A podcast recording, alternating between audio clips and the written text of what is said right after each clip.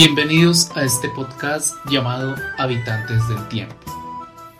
Esta es una propuesta radial que pretende ser un insumo pedagógico e histórico en estos momentos asiagos y extraños, donde la historia y la memoria nos permite entender las acciones de los hombres a través del tiempo.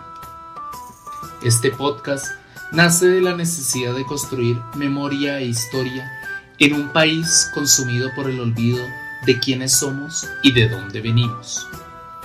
Además, este formato nos permitirá acercarnos a elementos de nuestra historia que son aún desconocidos y curiosos y pueden ayudar a conocernos un poco más en nuestra identidad.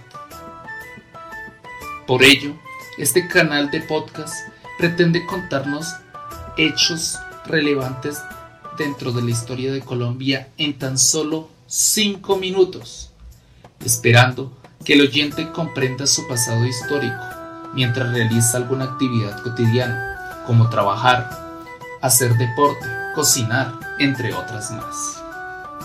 Las temáticas a desarrollar durante estos primeros episodios nos relatan hechos particulares de la historia de Colombia en el siglo XIX y XX que merecen ser observados desde diferentes posturas historiográficas. Es por ello que a un año de la conmemoración de los 200 años de independencia de Colombia, vale la pena tomar la historia como herramienta para escribir nuestras opciones en el futuro de Colombia.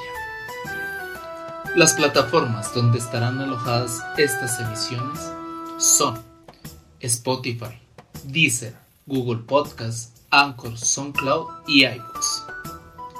Este podcast responderá a las inquietudes históricas de sus oyentes a través de las distintas redes sociales como Facebook, Instagram y Twitter, donde nos encontrarán como habitantes del tiempo. Y allí se posibilitará un diálogo interactivo con quienes se suscriban a este canal. Espero que habitantes del tiempo sea de su agrado en estos momentos.